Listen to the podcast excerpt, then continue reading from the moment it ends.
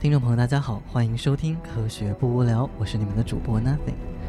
二零一六年伊始，我的朋友圈就被 Google 人工智能 AlphaGo 程序的大新闻刷屏。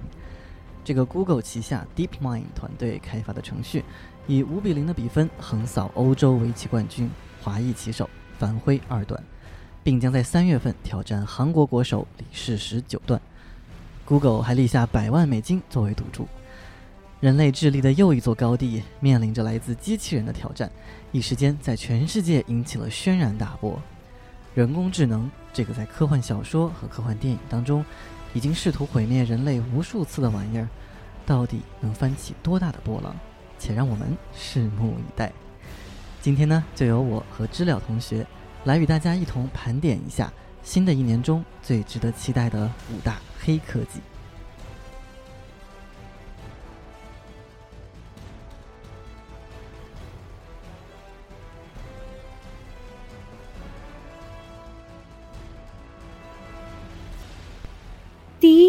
虚拟现实技术走入寻常百姓家。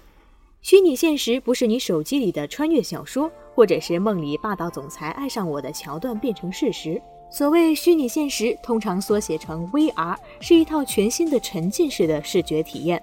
那么，通过佩戴相应的眼镜甚至头盔，你的全部视野都会被画面所占据。无论是在 VR 的体验下看电影，还是玩游戏，这种全息成像的代入感比 3D 技术不知要高出几个 IMAX 的效果。那些对着电脑屏幕撸啊撸的少年，想象一下，在 VR 的设备里，苍老师的酥胸充满了你的全部视野，波多野结衣就在你的眼前轻解罗裳，你甚至能清晰地数出来龙泽罗拉的哪一颗牙是补过的，因为他们的脸实在是离你太近了。不仅如此，越来越多的情趣产品正在大力开发互联网介质的交互式动作捕捉与传递。唉，难怪色情业是除了电影和游戏行业之外对 VR 最上心的行当了呢。这还仅仅是一个开头，微软更是推出了增强现实的 AR 产品 HoloLens。小编强烈推荐还没有看过 HoloLens 的推广视频的同学们火速围观。什么叫变革？什么叫黑科技？增强现实对比虚拟现实就能知道。虚拟现实 VR 是给你投影一个虚拟的图景，让你仿佛置身其中。可是增强现实 AR 是在现实的基础上，通过系统的辅助，把虚拟的图像叠加在你看到的真实世界的画面中。还记得在钢铁侠中，史塔克在设计和修复战衣的时候，对着空中投影的设计稿一阵比划，不但能身临其境地进行细节修改。而且修改后的样子也在实时的出现在画面中，没错，很快你也能做到了。另外，更牛叉的是，无论是我们刚才提到的虚拟现实 VR，还是增强现实 AR，都能有产品在二零一六年可以买到了。按照现在爆出的信息，六百美金，Facebook 收购的 Oculus 头盔抱回家，索尼大法也不甘人后，PlayStation VR 也将支持 PS 四游戏机。也许很快你就可以在游戏中亲临战场，或者是发现自己置身于 NBA 的球场中间。Oh my god！科比刚刚在你的头上来了个风车大灌篮。什么？六百美金？你觉得还是不算平民价？那七美金听起来怎么样呢？合人民币五十块钱还不到，你就可以买到一副谷歌纸盒眼镜。纸盒虽便宜，支持 Google 的 VR APP 一个也不会落下哦。不过微软的 AR 眼镜 Hololens 就略贵。价格呢，大概在三千美金左右。最早在二零一六年的第一个季度就可以出厂了。总之，随着平民级的硬件推出，且好几家硬件厂商争夺市场的情况下，我们完全有理由期待越来越多的 VR 电影、游戏、APP 和周边产品相继问世。我们会目睹虚拟现实是怎么一步步融进我们的真实生活。到那一天，究竟是庄周梦蝶还是蝶梦庄周，谁能看得清呢？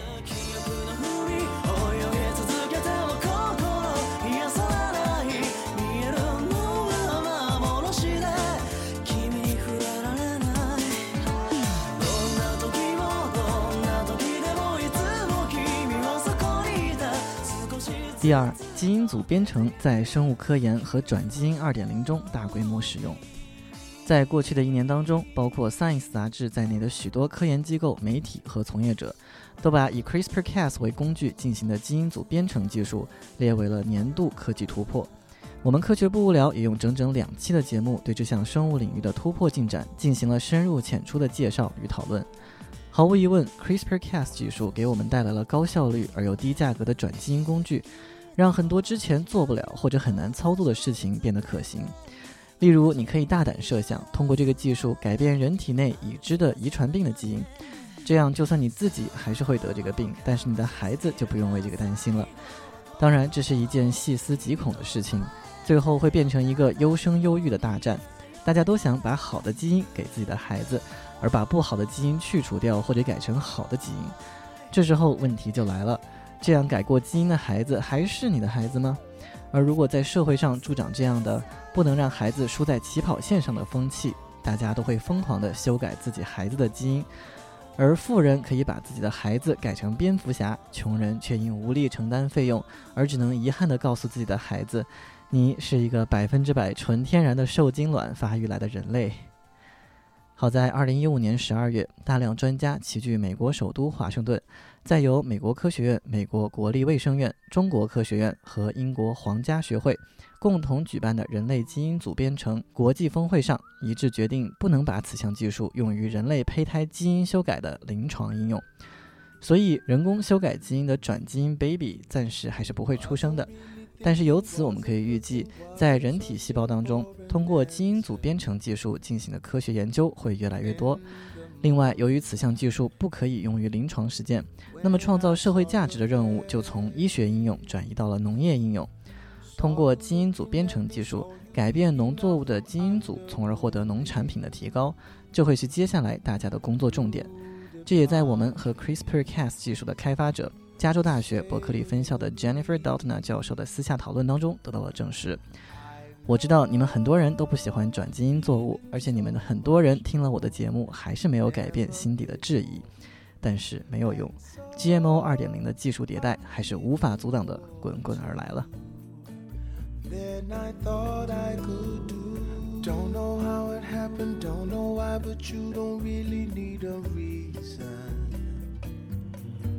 when the stars shine just to fall in love made to love each other made to be together for a lifetime in the sunshine flying in the sky i know 第三微生物技术得到进一步的发展微生物是什么？ 简单来说，你用肉眼看不见的生物都是微生物啊。当然，其实教科书里就是这么定义的。所以，微生物并不是一个真正的生物分类学上的门类，而是一个为了方便研究而人为划定的学科范围。微生物学在科学史上的高光时刻，大概是以巴斯德等一批学科奠基人级别的大神为代表的那个十九世纪。以至于现在，地球上最牛逼的微生物学研究所就叫做巴斯德研究所，坐落在巴老爷子的故乡法国巴黎。在咱上海还有一家分店，与中科院合作的。在经典微生物学发展起来以后，微生物学研究的一大动力就是为了搞清楚哪些是导致人生病的病原微生物，它们有怎样的特征，怎样干掉它们，云云。很可惜的是，这一类研究往往被各个大学里财大气粗的医学院抢走，塞在免疫学之类的学科之下。而剩下的微生物呢，往往爹不亲娘不爱，在研究的重要性和创新性上都略有欠缺。因此，在很长的一段时间里，微生物学发展的不紧不慢，在基础研究和实际应用两边都没能打开局面。然而，这个现状也许很快就会有所改观。二零一五年底，短短八天之内。Science、Nature、Cell 三大神刊，针对微生物学研究发表了六篇重磅论文，一篇重要的评述，还发表了两篇对于其他顶级杂志上微生物学研究的介绍。这一系列异乎寻常的动作，瞬间戳中微生物学家们的祭点，大家奔走相告：微生物学研究的春天就要来了。不仅如此，在这几篇大文章中，一篇 Science 中的文章是美国的一群微生物学家联名倡议。发起美国联合微生物组计划，那边厢英国的 Nature 杂志则在同一段时间内刊发了一篇由中美德三国科学家撰写的文章，呼吁共同发起国际微生物组计划，逼格瞬间就拔高了不少。通常来说，这样高调的出现意味着什么？意味着人类终于对这些自己看不见的东西感兴趣了吗？？Naive，？这说明一大波科研经费正在袭来，这才是微生物学研究的春天呢。你说这跟我有什么关系？前段时间有一个很火的新闻，说吃瘦子的屎可以减肥。这种报道当然是标题党了，但是确实说明，正常菌群这个概念正在越来越多的占据科研和大家的生活。很有可能别人瘦是因为肠道正常菌群帮他们减少了脂肪的分解和吸收，而你胖是因为你和你其他的胖友有着相似的正常菌群的谱系。搞清楚了这一点，让你吃瘦子的大便提取出来的菌群做成了胶囊来减肥，是不是感觉多了一丝壮烈，少了几分荒诞呢？第四，通信 5G 网络技术汹涌而来，不知道大家会不会还在抱怨 4G 网络覆盖不全，有时候 4G 网络比 3G 还慢。不过没关系，5G 就要来了。根据国家工信部的信息，二零一六年将启动五 G 技术试验和商用牌照发放前期研究，积极参与国际标准制定。以华为为代表的一系列公司正在努力测试，目标则是将现有的四 G 网络速度进一步提升十到一百倍，且提供更小的时延，因此上网的体验会更好。虽然诺基亚的技术部门只是表示这些只是理论值，用户的体验速度可能只能达到一百兆每秒，大约是现在四 G 网络的四倍。那坊间流传，华为已经开始在部分校园等公共区域测试五 G 网络，表现喜人。总之，我们可以期待，在不久的将来，大家或许就可以直接在地铁上在线观看 B 站的视频，而不用苦哈哈的提前下载在手机里了。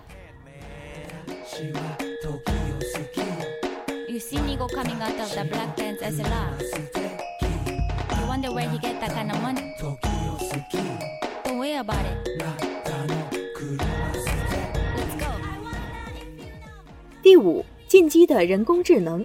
随着网速的提高，爽的呀不只是你我，还有蓬勃发展的互联网公司。在这个大数据时代，更多的网络使用意味着更多的数据。而更多的数据意味着电脑程序会更懂你。这个你不是指你这个人，而是指你们全人类。呃，好吧，是我们全人类。随着机器学习的兴起，程序员们猛然领悟，原来机器不需要什么都从原理上学起，只需要统计出来人类判断的规律，就可以像人类一样处理问题了。举个简单的例子，人需要不断的学习一加一等于二，二加二等于四，从而掌握加法，并且深切的领悟加号代表的运算规则。而有了机器学习，机器不需要学习加是什么意思，只需要统计人类看到一加一这道题的时候给出答案是几。如果一百个人中九十九个回答是二，那么 AI 就懂得了。如果我看到一加一等于几这个问题的时候，如果我回答二。那么我有百分之九十九的信心回答正确。当然，现实世界里的问题大多都比一加一等于几复杂的多。可是，在机器学习的大方针下，AI 正在变得越来越聪明。回到最开始，谷歌的 AI 战胜欧洲围棋冠军的新闻，这个 AlphaGo 程序就是依靠深度神经网络技术，主要使用两套网络来判断该落子何处。一个策略网络来排除掉明显不该走的棋，从而减少搜索的宽度；另一方面，利用直网络来判断局面。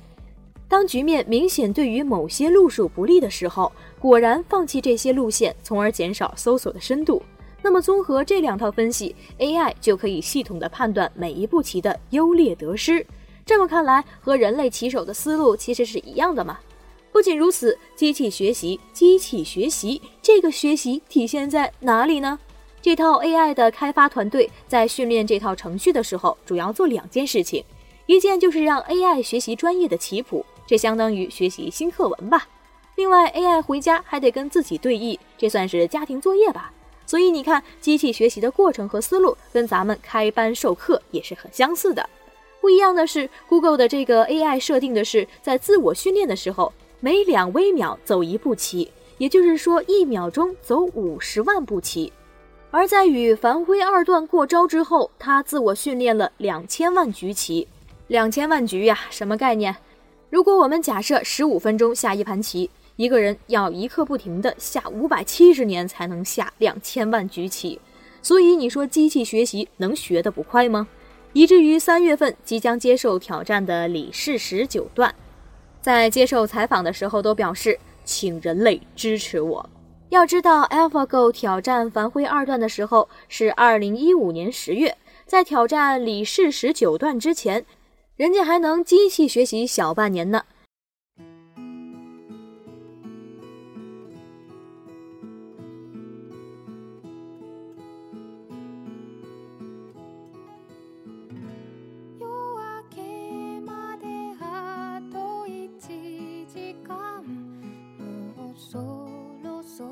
说到这里，大家是不是更郁闷了？